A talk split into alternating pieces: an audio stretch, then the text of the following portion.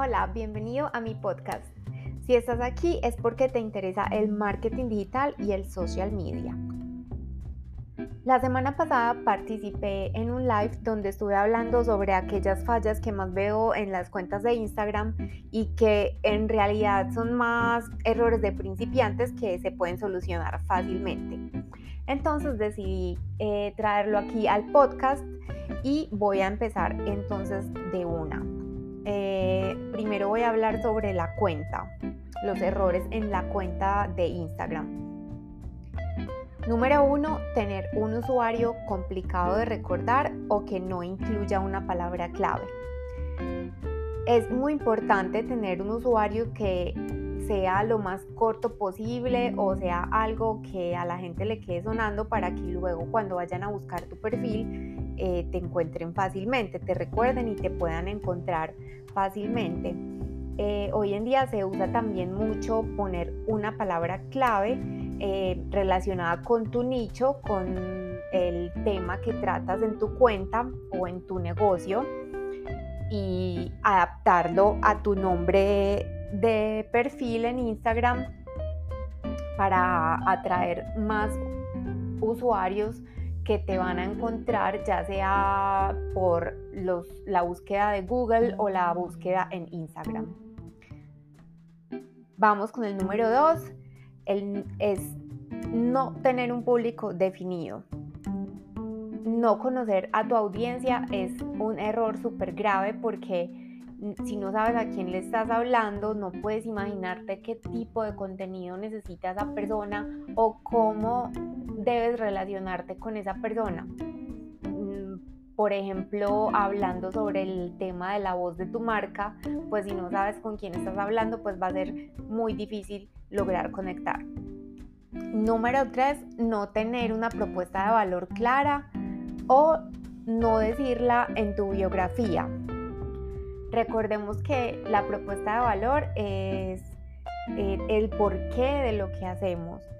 Y informar esto en tu, en tu biografía es muy importante porque cuando las personas llegan a tu perfil, lo primero que necesitan saber es qué haces y por qué lo haces y cómo lo haces. Entonces es importante que definamos nuestra propuesta de valor, ojalá y sea en una sola frase, y esa sea como la entrada a nuestra biografía para que las personas cuando llegan de inmediatamente sepan, de inmediato sepan qué es lo que, lo que nosotros, a qué nos dedicamos, ¿cierto? Número cuatro, no tener variedad en los formatos de contenido. Existen cuentas en las que únicamente utilizan el carrusel o existen cuentas en las que únicamente eh, utilizan los reels y creo que para llegar a más personas se deben utilizar todos los formatos y también para darle variedad a los seguidores que, que ya tienes. Número 5. No tener una imagen visual definida. Recordemos que la idea de cuando hacemos contenido es que ese contenido sea compartido por nuestros seguidores en sus cuentas o en, otras cuentas inclusive. Y si no tenemos una, identidad visual definida, pues la gente no nos va a reconocer. Entonces, recuerden que sobre esto tengo un, una clase en mi blog muy interesante sobre cómo definir la imagen visual para tu marca. 6. Evitar el contenido personal o, que habla sobre un poquito de tu vida privada, ¿cierto? Eh, a la gente le fascina ese tipo de contenido porque humaniza la marca y porque se pueden identificar con esa persona. Entonces, obviamente, pues no vas a contar todos los detalles de tu vida, pero sí dejarle ver a los seguidores quién hay detrás de tu marca, qué, qué haces en el día a día. Es interesante para llegar a un nivel de conexión más alto con ellos. 7. Ser inconstante en las publicaciones. Esto es muy, muy importante porque si hoy publicas, luego te tardas otra semana en publicar, pues la gente no te va a tener siempre en su top of mind, que es ese lugar donde todos anhelamos estar, que la persona cuando digan community manager relacione inmediatamente a Catherine Cadavid. Entonces, si no, si no tienes como una constancia y un orden en tus publicaciones, eh, la gente no te va a olvidar.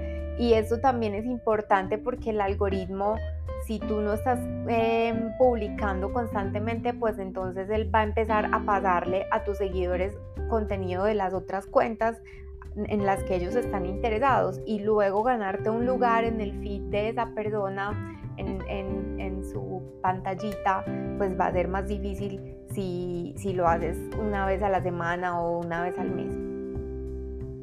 La número 8 es dejar el caption a su suerte. Mm, digamos que Instagram siempre ha sido una red social muy visual pero desde que empezó a desarrollarse más como plataforma de marketing, el caption cobró cierta relevancia.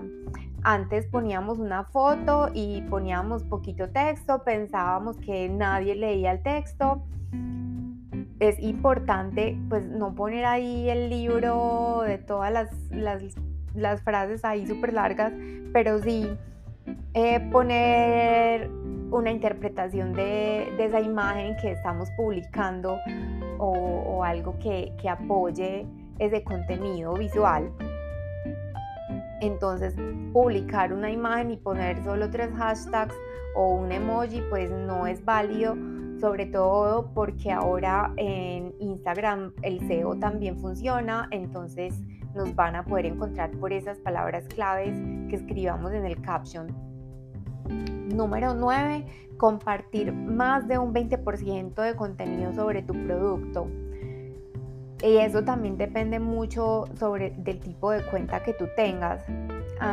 existen cuentas en las que prácticamente todo lo que publican es sobre producto y, y eso llega a un momento en el que el seguidor se cansa y va a dejar de, ver tu cuenta porque ellos quieren entretenerse. También quieren ver tu producto y quieren conocer qué novedades hay, pero cuando tu marca no, presenta como novedades constantes y tú solo sigues publicando los mismos productos, los mismos productos, pues las personas se cansan. Recuerda que, que el contenido debe ser variado para que los seguidores pues se animen a seguir ahí y se animen a participar en tu comunidad. Número 10, poner hashtags en tu biografía y en las historias. Les voy a explicar por qué. Los hashtags en la biografía eh, pueden ser un poco peligrosos, no ayudan a atraer eh, tráfico a la cuenta. Sin embargo, si la persona entró a tu perfil y, mm, y por error le da clic a, ese hashtag, pues la persona va a salir de tu cuenta. Em, entonces no queremos eso, queremos es que la persona se quede en nuestra cuenta el más tiempo posible. Y en las historias pues ya no es necesario porque antes eh, teníamos un botón en el que podíamos encontrar las historias buscando por hashtag, pero esa parte ya fue reemplazada por los reels entonces eh, no tiene ningún sentido que sigamos utilizando hashtags en las historias. Número 11. No tener claridad en las historias destacadas. O tener muchas historias, no tener portada, em, que no tengan una secuencia lógica. Y acá les voy a dar un tip que para mí es súper útil y lo utilizo en todas las cuentas que manejo y es pensar en las historias destacadas como si fueran las páginas de tu sitio web.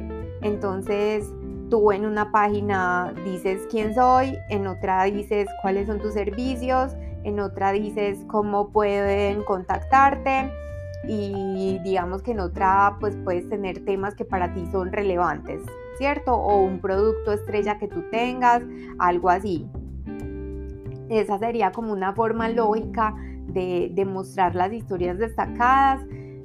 Es importante que tengan una portada bonita, que, que, atraiga a la gente a verlas, y, pero sobre todo que la información que haya ahí sea muy relevante, porque muchas veces, supongamos yo entro a un restaurante y quiero saber los horarios. Entro a ver una cuenta de Instagram para ver si ese restaurante está abierto, pero no encuentro los horarios por ninguna parte, pues una historia destacada podría ser un lugar perfecto para, para tener esa información ahí que va a permanecer siempre. Eh, número 12, improvisar el contenido diariamente. Eh, y esto está relacionado con las historias. Las historias son ideales para crear ese tipo de contenido espontáneo que se genera en el momento, aunque también podemos crear estrategias de historias y, poner un contenido como más elaborado.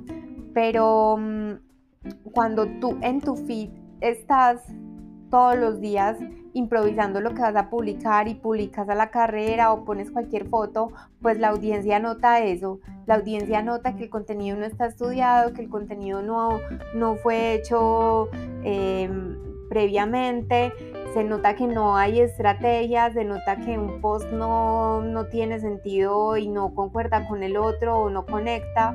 Entonces eso mm, es, no es bueno para tu cuenta. Además que por mi propia experiencia les confieso que para mí es más, más eficiente crear y programar el contenido en un solo momento y no estar todos los días eh, pensando que voy a publicar hoy, eh, tengo que programar o tengo que publicar ya mismo. Eso te roba más tiempo y te roba más energía que sentarte en un día y decir, bueno, voy a crear Mm, no sé, X o Y cantidad de posts. Hay gente que lo hace mensual, a mí me gusta hacerlo semanal, entonces yo me siento y creo mi contenido de la semana y lo, y lo programo, ¿cierto? Con tiempo, con, con todo la, la, disponibilidad para hacerlo, para revisarlo, para, para ver que no tenga ningún error. Mientras que cuando estás improvisando, pues muchas veces no te da ni tiempo de, de revisar la ortografía. Número 13 sería no hablar con tu audiencia ni interactuar con su contenido, es decir, actuar como un robot. Siempre les digo que recuerden que mm, Instagram es una red social que se enfoca en las relaciones entre personas, entonces no podemos publicar y adiós y ahí dejar a la gente eh, olvidada, no responder a los comentarios que nos hacen quizás de ese post, no ir a ver quién fue esa persona que nos puso me gusta, eh, mirar su contenido, comentarles si vemos algo que nos interese o ponerle un me gusta, porque ese es el sentido real de, Instagram y es una una actitud que está muy premiada por la red social, es lo que te hace ganar más alcance y más engagement en tu comunidad y por fuera de ella. Entonces, no participar es mm, realmente una muy mala idea. El número 14, esperar un crecimiento diario. Y esta es una que me pasa mucho con mis clientes, que si un día no lo siguió alguien o nadie lo siguió o no nos pusieron me gusta en un post, pues entonces no, ya ese es el de qué horror, esto no sirve para nada, las redes sociales son malas. No, hay días en los que nadie te va a poner me gusta porque, no sé, quizás improvisaste el contenido y se notó y la gente no le gustó porque, mm, no sé, alguna, también cuentan mucho las, las situaciones externas a las redes sociales. Supongamos el paro, yo noté que, por ejemplo, mis historias eh, tuvieron mucho menos alcance durante el paro nacional acá en Colombia. Em, y así, pueden pasar muchas cosas por las que un día no, no, no, todo salga como tú esperas o puede pasar que un día te dejen de seguir cierto, cierta cantidad de número de personas, eso también pasa y no pasa nada eh, si un día no, no muestras crecimiento. La número 15 es copiar contenido de tu competencia o de tus colegas. Em, a mí me parece muy, muy importante que nuestro contenido sea original. Obviamente uno se puede inspirar en, otras cuentas o en blogs, en, varias, varias eh, páginas y pues el que diga que no lo ha hecho eh, está mintiendo porque todos nos, a menos que tengas pues una cosa demasiado original, eh, nos inspiramos en, en, diferentes fuentes para crear nuestro contenido, pero copiarlo así como tan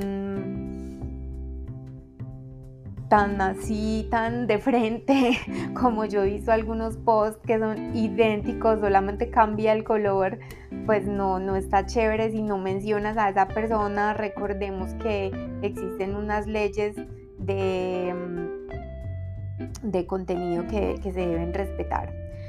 Bueno, y la número 16, no hacer una revisión de tu estrategia en bueno, esta aplica para todas las redes sociales, pero como mínimo cada tres meses tú tienes que volver a empezar a analizar que, mm, cómo van esas categorías de contenido que tú escogiste, qué ha pasado em, y ver por dónde vas a a seguir el camino, que es lo que te ha funcionado muy bien.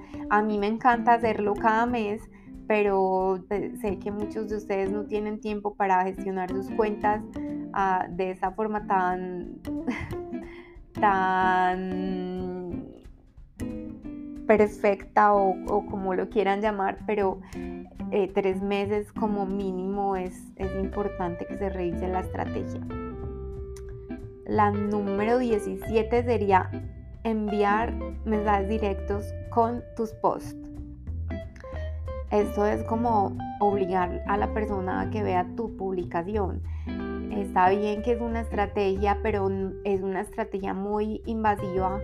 Esto es un, poquito, pues imagínate que todos estuviéramos enviando los, los posts por un día, pues eso sería muy, muy, muy, muy aburrido y, y, es un poco como que, que estás acosando a tus seguidores, obligándolos a ver tus posts y, no creo que sea una, buena estrategia. Cuando a mí me lo hacen no, no me gusta, suele em, generar el efecto contrario al deseado, entonces ya como que se da cuenta, como que pierdo el interés, como no, déjame decidir si yo lo quiero ver o no, o si me interesa tu cuenta o no.